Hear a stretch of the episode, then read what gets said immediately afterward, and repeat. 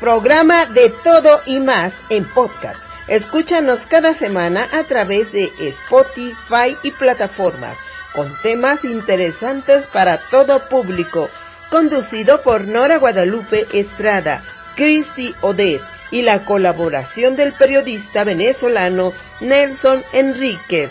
No lo olvides, de todo y más. Sean bienvenidos a este su programa de cada semana de todo y más en podcasts. Yo soy Nora Guadalupe Estrada y hoy les hablaré sobre Paco Stanley. Francisco Jorge Stanley Albaiteiro nació el 3 de julio de 1942 en la Ciudad de México y fue conocido en el mundo artístico como Paco Stanley, quien fue un conductor de programas, humorista, actor y empresario, y en sus principios también fue político.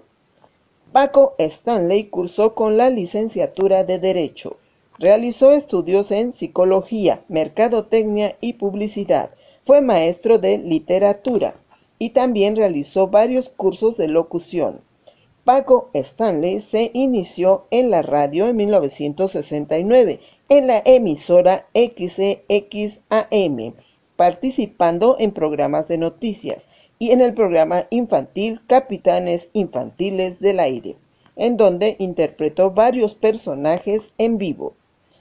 En televisión participó en el programa Sonrisas y Sorpresas que estuvo al aire de 1988 a 1991. Paco Stanley participó en El Club del Hogar al lado de Madaleno, interpretado por el conductor Francisco Fuentes. Daniel Pérez Arcaraz era el conductor que llevaba este programa, pero a su muerte, Paco Stanley inició como conductor. El último programa que Paco Stanley condujo fue en televisión azteca y se llamaba Una tras otra, al lado de Mario Besares y Jorge Gil. Este fue su último programa antes de morir. En teatro, Paco Stanley estuvo 15 años interpretando el personaje de Juan Tenorio en su versión cómica y durante los días de muertos. Paco Stanley, por su buen desempeño como locutor, recibió premios como Calendario Azteca de Oro, también la Rosa de Oro, Palma de Oro, Diosa de Plata, Estrella de Plata, fue en el periodo de 1984 y 1985, hasta que finalmente el 7 de junio de 1999 Paco Stanley fue asesinado y hasta la fecha no se ha resuelto este crimen. Paco Stanley volvió a ser noticia ya que su hijo Paul Stanley dio la declaración de que en breve se hará la bioserie de la vida de su padre. Esperemos noticias sobre esta bioserie. Continuamos en este programa. Bienvenidos amigos a su programa de todo y más, bajo la producción de Nora Guadalupe Estrada Palomo desde México, quien habla su corresponsal en Venezuela, Nelson Enríquez. Y hoy vamos a recordar, un, dicen por allí que recordar es volver a vivir el programa El Club del Hogar, que fue un programa de televisión mexicano de humor blanco que fue transmitido en vivo y dedicado a promover marcas y productos que patrocinaban la emisión.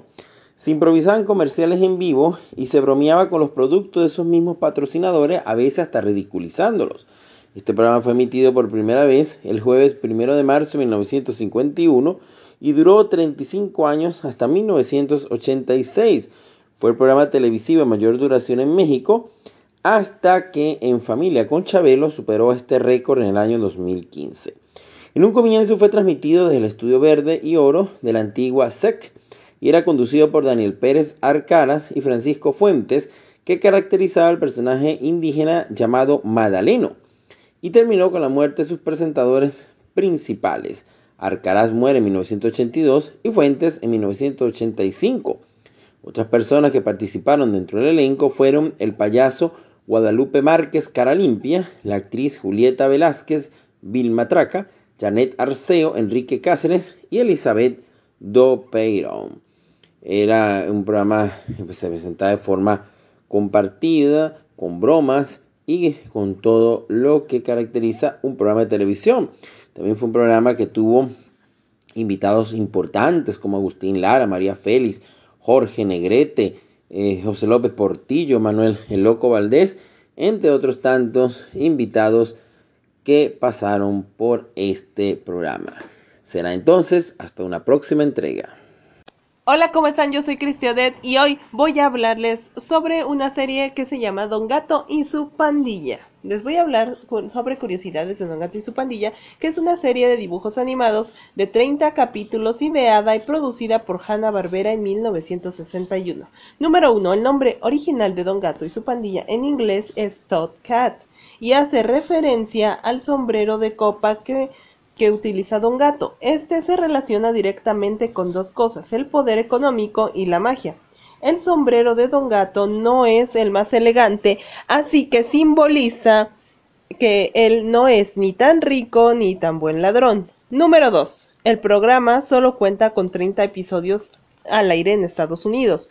Sí, pues este programa solamente duró 30 episodios en Estados Unidos, pero en países como México, Chile, Perú y Argentina, esta serie continuó siendo transmitida con un gran éxito, casi el mismo éxito que Los Picapiedra, por lo que se repitieron y se repitieron los 30 capítulos y continúa siendo transmitida hasta la actualidad.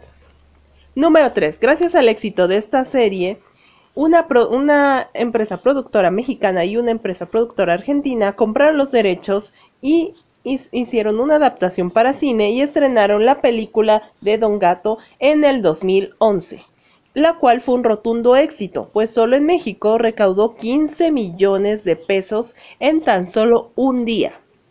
Número 4. En Reino Unido, este fue el programa más exitoso de Hanna-Barbera, Don Gato y su pandilla y a este le cambiaron el nombre por Boss Cat. Número 5. En la versión doblada al español para México, este Cucho es originario de Mérida, Yucatán. En inglés este personaje se llama Chucho y no habla como yucateco. Número 6. El show es una crítica a la relación entre policías corruptos y criminales que existía en Nueva York en la época de los gángsters, pues Matute siempre trata de detener a Don Gato y no lo consigue.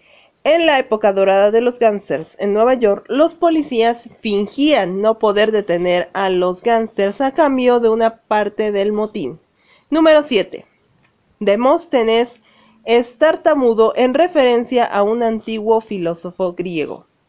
Pues desde el nombre Demóstenes hace referencia a un filósofo griego. Y el gato, Demóstenes, quería ser un gran orador, pero por ser tartamudo no puede cumplir su sueño de hablar en público. Número 8. Espanto era un verdadero picnic, pues en este gato verde de corbata negra pues tocaba el jazz y solía hacer referencia a obras literarias y disfrutaba de una buena comida. Y era todo un picnic es el estereotipo de la juventud de esta época vinculado a la holgazanería, el vandalismo y las pandillas. Bueno, estas fueron algunas curiosidades de Don Gato y su pandilla. Yo soy Cristiadet. Adiós.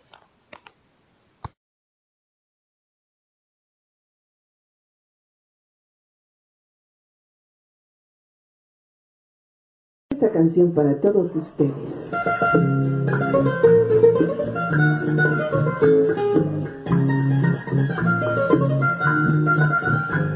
Tus besos se llegaron a recrear aquí en mi boca, llenando de ilusión y de pasión mi vida loca. Las horas más felices de mi amor fueron contigo. alma siempre extraña el dulce alivio. Te puedo yo jurar ante un altar mi amor sincero. A todos le puedes contar que si te quiero. Tus labios me enseñaron sentir lo que es ternura. Y no me cansaré de bendecir tanta dulzura.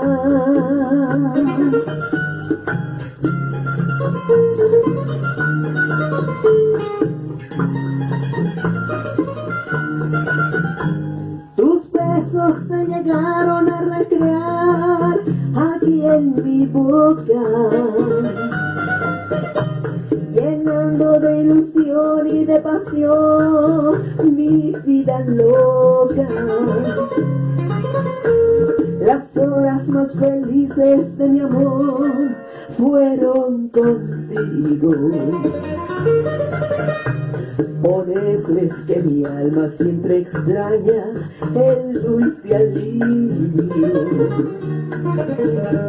Te puedo yo jurar ante un altar mi amor sincero. A todo el mundo le puedes contar que si te quiero. Labios me enseñaron a sentir lo que es ternura. Y no me cansaré de bendecir tanta dulzura.